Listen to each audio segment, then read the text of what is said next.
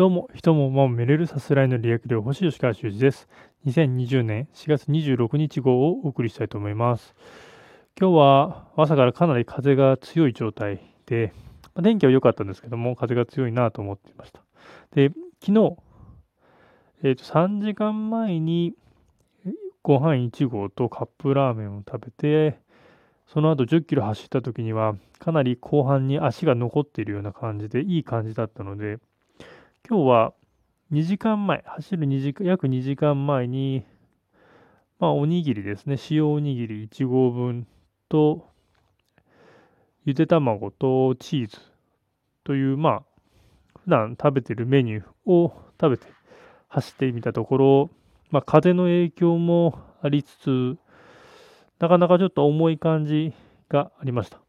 昨日の10キロの影響というのはあるかもしれませんけども、走った感じだと少し体が重いかなというふうなところがありました。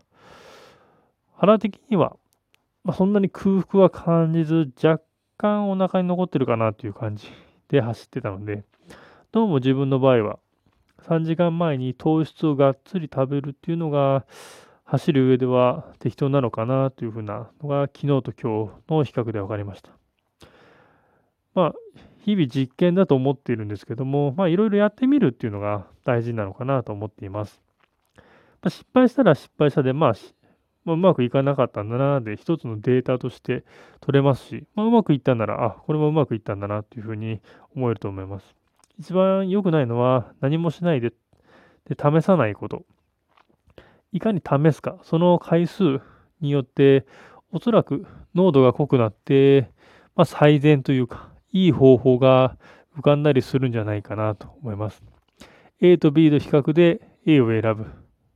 A と B と C の比較で A を選ぶ。となると、非常に意味合いが実は変わってくるんじゃないかなというふうに思います。私の場合は今回、食事と走りという、まあ、テーマではないでしょうけども、自分の体を使っての実験をしてみました。まあ、このようにして、いろんな比較ですね。まあ、当然、同じ条件というふうには絶対になりません。だから、そこら辺にはこだ細かくこだわることはなくて、大体でいいので、比較をできるような同じ環境を作ってやってみる。私では10キロ走るっていうところが、ま一定のテーマで、あとはもう当然気象条件とかは日によって変わるので、それは仕方ないのかなというふうに妥協をして、じゃあご飯を食べる時間とか内容を変えてみてどうなのかっていう、これが、まあ、後々、例えば自分がマラソン大会に出るって言った時の一つの参考になるのかなと思います。まあ、今後も休みの日であれば、自分の食事の中身とか、タイミング、時間を変えてみて、じゃあまた今度3時間でやってみてどうなのかっていうのを試してみて、あとは食事の内容ですね。今回のカップラーメンとおにぎり、青いご飯ですね。いちごご飯というのが、まあいいのか、ベストなのかなというところも、まあいろいろ追求しながら、楽しみながらやっていきたいかなと思います。それだけ日常生活、実験と思っていろいろ試すことができるかっていうのが大事かなと思います。以上です。